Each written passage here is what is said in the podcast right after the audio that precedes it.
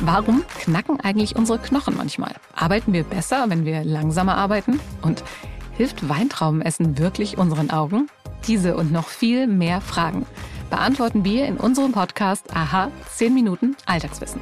Dreimal pro Woche sprechen wir mit Expertinnen und Experten über große und kleine Themen aus der Wissenschaft.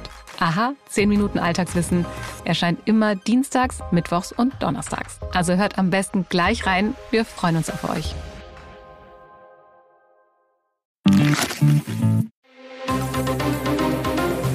Das Bild News Update. Es ist Freitag, der 17. November und das sind die Bild Top-Meldungen. Große Anspannung in Berlin. Gibt's heute einen Erdogan-Eklat?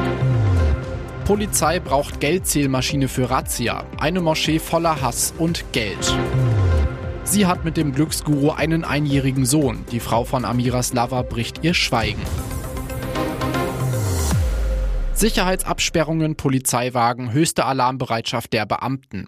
In Berlin herrscht große Anspannung vor einem brisanten Staatsbesuch. Am Freitag wird der türkische Präsident Recep Tayyip Erdogan das erste Mal seit drei Jahren in Deutschland erwartet. Die Sorge ist groß, dass es zu einem politischen Eklat kommen könnte. Denn Erdogan ist in letzter Zeit immer wieder mit seinem Israel-Hass aufgefallen, nannte die Hamas-Terroristen nach dem Abschlachten von Israelis eine Befreiungsorganisation. Bei Kundgebungen in der Türkei hetzte er gegen Israel, stellte das Recht der Israelis auf einen eigenen Staat in Frage. Seine Anhänger in Deutschland griffen seine antisemitischen Parolen auf und verbreiteten sie. Ausgerechnet jetzt kommt er nach Deutschland. Erdogan trifft sich mit Bundeskanzler Olaf Scholz im Kanzleramt und mit Bundespräsident Frank-Walter Steinmeier im Schloss Bellevue. Geplant ist ein Abendessen mit Scholz, der ihn schon im Mai eingeladen hat. Dabei sollen alle Konflikte von Israel bis hin zum Flüchtlingsabkommen besprochen werden. Schon im Vorfeld versuchte die Bundesregierung, den Besuch zu entschärfen, damit Erdogans Anwesenheit nicht zu einer Eskalation führt. Das heißt, es wird keinerlei direkten Kontakt zur Bevölkerung geben. Eine Rede an seine Anhänger Anhänger in einer Moschee oder gar bei einer pro-palästinensischen Demonstration ist nicht eingeplant. Erdogan soll auch bei Presseterminen nur kurz zu sehen sein. Das Statement stellt damit die einzige Situation dar, die zu einem öffentlichen Eklat führen könnte. Einen Tresor holten die Beamten aus der Moschee, mit einer Geldzählmaschine gingen sie hinein. Das Islamische Zentrum in Hamburg, malerisch an der Alster gelegen, als Blaue Moschee bekannt, ist offenbar beides, ein Haus voller Hass und voller Geld. Bei der bundesweiten Großrazzia gegen radikale Islamisten am Donnerstag stand die Moschee im Mittelpunkt. Pünktlich um 6 Uhr stürmen mehr als 500 Polizisten und Fahnder 54 Gebäude, 300 Beamte und 31 Objekte waren es in Hamburg.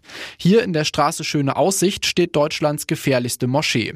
Sie gilt spätestens seit 1993 als Brückenkopf des radikal-islamistischen Gottesstaates Iran in Deutschland. Seit damals wird die Moschee vom Verfassungsschutz überwacht. Der jeweilige Imam wird gern als verlängerter Arm des Ayatollah-Regimes aus Teheran bezeichnet. Der Trägerverein Islamisches Zentrum Hamburg gilt als gesichert extremistisch. Das konnten die Verfassungsschützer anhand von sichergestelltem Briefverkehr nachweisen. An diesem Morgen kam der technische Zug der Polizei mit schwerem Gerät etwa zum Öffnen der schweren Türen oder zum Aufmeißeln von Wänden. Es war 11.31 Uhr, als ein Ermittler noch etwas mitbrachte, eine Geldzählmaschine. Wenig später kamen zwei weitere Polizisten ebenfalls mit Geldzählmaschinen. Nach Bildinformationen ist bei der Razzia ein sehr hoher Geldbetrag gefunden und beschlagnahmt worden. So hoch, dass er von Hand kaum zu zählen ist. Hamburgs Innensenator Andi Grote sagt nach der aktuellen Durchsuchung, die Zeit des IZH ist erkennbar abgelaufen. Je schneller das IZH nun als Ganzes aus Hamburg verschwindet, umso besser. Was muss in dieser Frau nur vorgehen? Das Ehe aus der Pochers und der unschöne Beigeschmack, der gleich zwei Familien trifft. Nicht nur Olli fühlt sich von seiner Noch-Ehefrau Amira hintergangen und betrogen, macht kein Geheimnis aus seiner Gefühlswelt. Denn auch Amiras Glücksguru Bayan Katilatu hat noch eine Familie. Der Motivationscoach lebt nach Bildinformationen mit seiner Partnerin, dem gemeinsamen einjährigen Sohn und Familienhündin Phoebe in einem Vorort von Hagen. Bayens Partnerin ist Model Sheila Singh. Die beiden sollen verheiratet sein. Sie ist als Influencerin bei Instagram und YouTube erfolgreich, hat mehr als 100.000 Follower. Vor anderthalb Jahren bekam das Paar einen Sohn. Doch für die Familie war das nicht einfach. Der Kleine musste nach der Geburt auf die Intensivstation. Wie herausfordernd die aktuelle Situation für Sheila Singh ist, darüber packt das Model nun erstmals auf YouTube aus.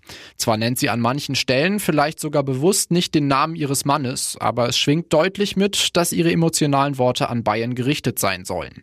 Rückblick. Als Bild Sheila Mitte Oktober vor der Veröffentlichung der Lava-Enthüllung auf die Situation anspricht, sagte sie recht eindeutig, ich weiß schon, um was es geht. Weiter äußern wollte sie sich erstmal nicht. Das hat sie nun mittels ihres Videos getan.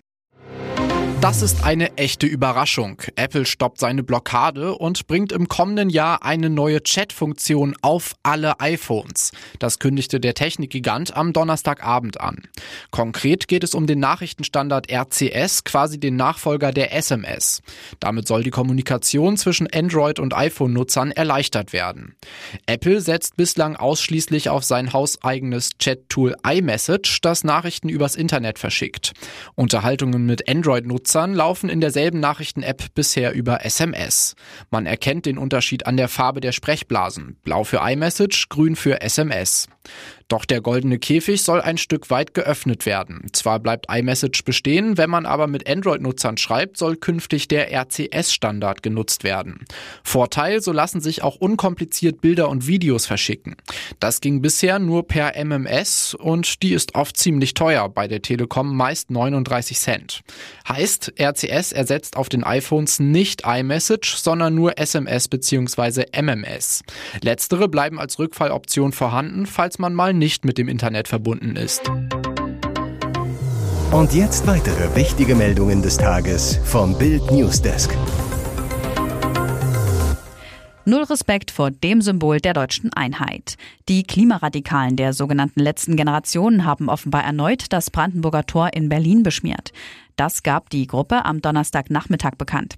Da die Ostseite aufgrund der Schmierereien aus dem Sommer noch eingerüstet ist, haben sie laut eigener Aussage jetzt die Westseite des Wahrzeichens beschädigt. Mit Pinseln und orangener Farbe bemalten sie den Sandstein mit frischer Farbe.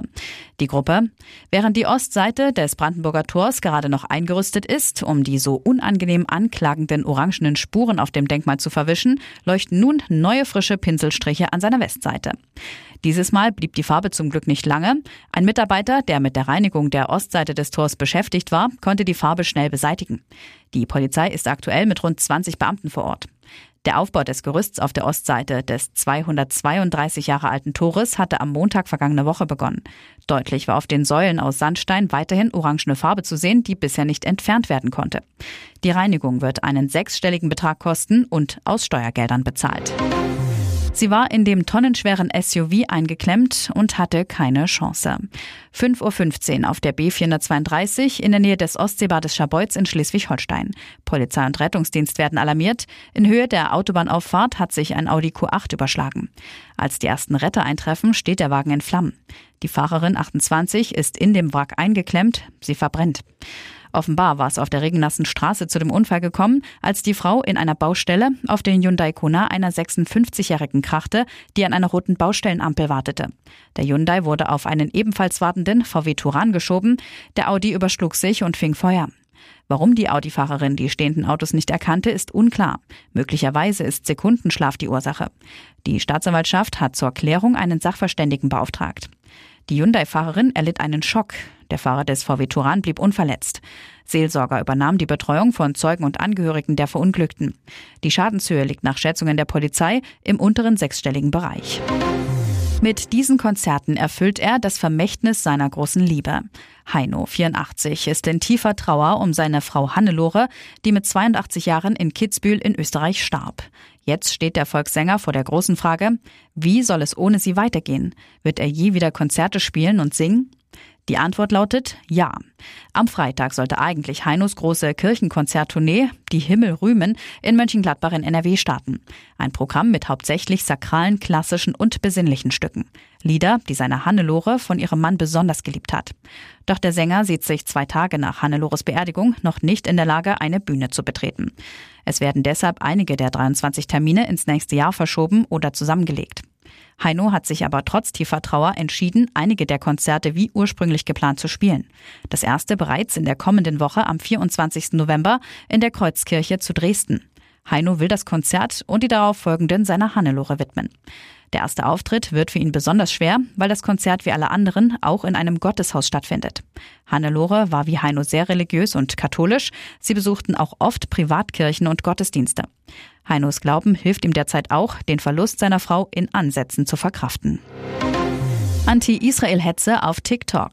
Plötzlich feiern junge Amerikaner Osama bin Laden. Er ist für die New York-Anschläge des 11. September und tausende Terrortote verantwortlich offenbar vergessen, wenn es um Hetze gegen Israel geht. Zahlreiche junge Amerikaner haben auf der China-Plattform TikTok Videos gepostet, in denen sie eine Art Manifest des Al-Qaida-Chefs Osama bin Laden abfeiern.